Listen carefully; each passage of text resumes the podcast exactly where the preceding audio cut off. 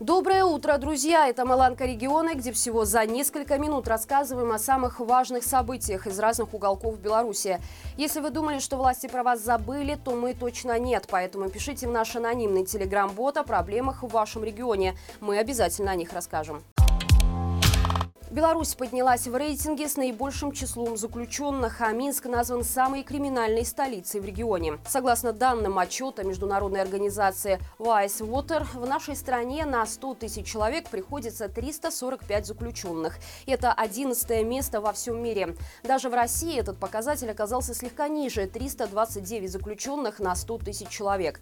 Интересно, что лидируют в рейтинге Соединенные Штаты Америки с показателем 664 арестанта. Между США и Белоруссией распределились Эль-Сальвадор, Туркменистан, Руанда, Куба, Таиланд, Панама, Коста-Рика, Уругвай и Бразилия. По данным другого агентства, Минск попал в топ-20 самых криминальных городов Европы и занимает в нем также 11 строчку. В столице Беларуси, по мнению авторов исследования, опаснее, чем во всех главных городах соседей – Москве, Варшаве, Вильнюсе, Риге и Киеве.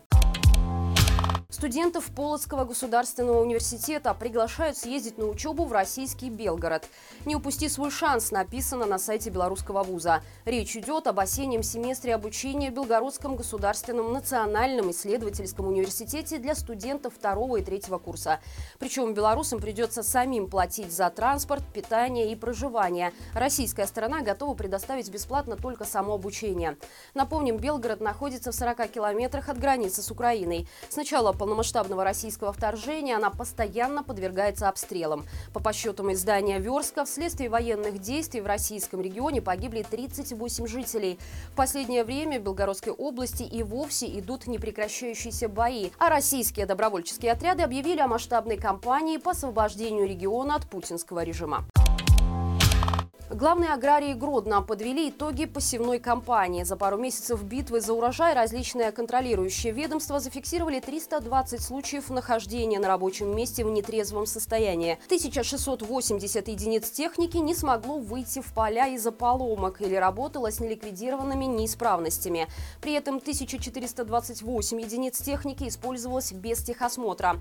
Ну и это не все. Сначала посевной, а это всего пару месяцев, силовиками было изъято почти почти 4,5 тысячи литров ворованного дизельного топлива и 250 литров бензина.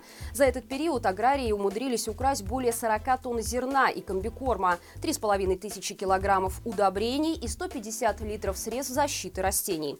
И это только в одной из шести областей страны. Причем Гродненский регион считается довольно богатым как по зарплатам у населения, так и в целом по достатку в хозяйствах. Продолжаем знакомить вас с реальными зарплатами, которые получают жители регионов Беларуси. Теперь уже работники Кобринского инструментального завода жалуются на откровенную ложь со стороны руководства. При трудоустройстве на предприятие обещают платить 1100 рублей в месяц, но по факту люди получают 500-800. И это с доплатами за работу в ночную смену, надбавкой за вредность производства и премиальными. Как сообщают наши зрители, юлят не только руководители на местах. Один из бывших сотрудников Минска московского филиала Белавтодора рассказал, что проработал 15 рабочих дней по 12 часов, а на руки даже не получил 500 рублей. На вопрос, почему заплатили в два раза меньше, чем было оговорено изначально, руководство ответило, что всему виной заказчик. К слову, произошло это несколько месяцев назад, но доплаты до обещанной суммы так и не произошло.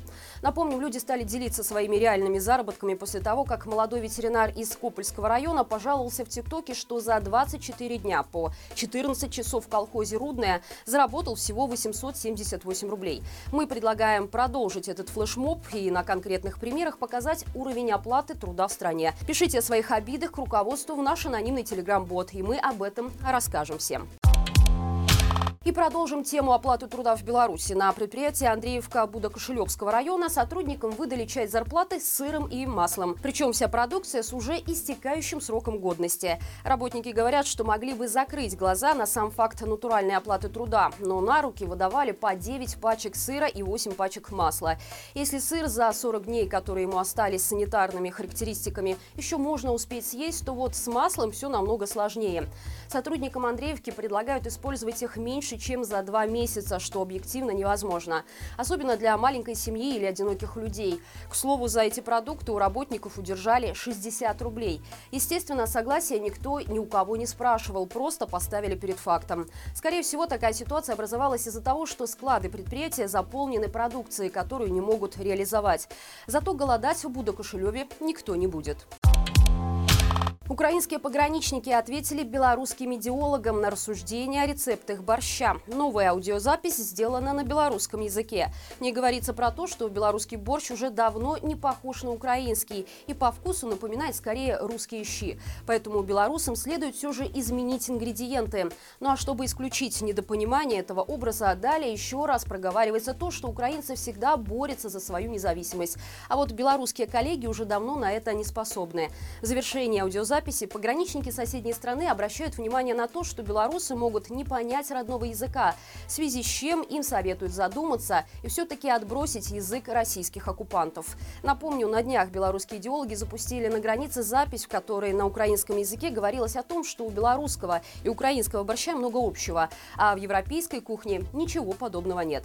Мол, переходите на сторону Беларуси, ведь скоро вам будет не готовить это национальное блюдо. Блокпост около Гомельского химзавода полностью разобран и вывезен за день до завершения учений территориальной обороны в Гомельском районе. Напомним, в этом месте был построен укрепленный район, который функционировал только в день приезда министра обороны Хренина. Только в момент его посещения блокпоста среди мешков с песком и бетонных плит появились военные, которые выборочно останавливали и проверяли автомобили. К слову, один из элементов укрепрайона была так называемая линия Хренина – противотанковое заграждение в виде бетонных бетонных пирамид, которые установлены около деревни Калинина на протяжении нескольких километров. Дальнейшая судьба этого сооружения пока неизвестна. И это все на сегодня. Не забывайте, что теперь наш еженедельный итоговый стрим выходит по пятницам, а это значит, что его уже можно смотреть на нашем канале. Подробный разбор основных новостей, экспертные комментарии и самые важные аспекты вы найдете именно там. Также хочу напомнить, что у нас появились международные новости, которые выходят каждую субботу. Лайки, комментарии и подписки не только на оба наших канала, но и на все соцсети также приветствуются. Но не стоит забывать о безопасности. На этом у меня все. Хорошего всем дня и живе Беларусь!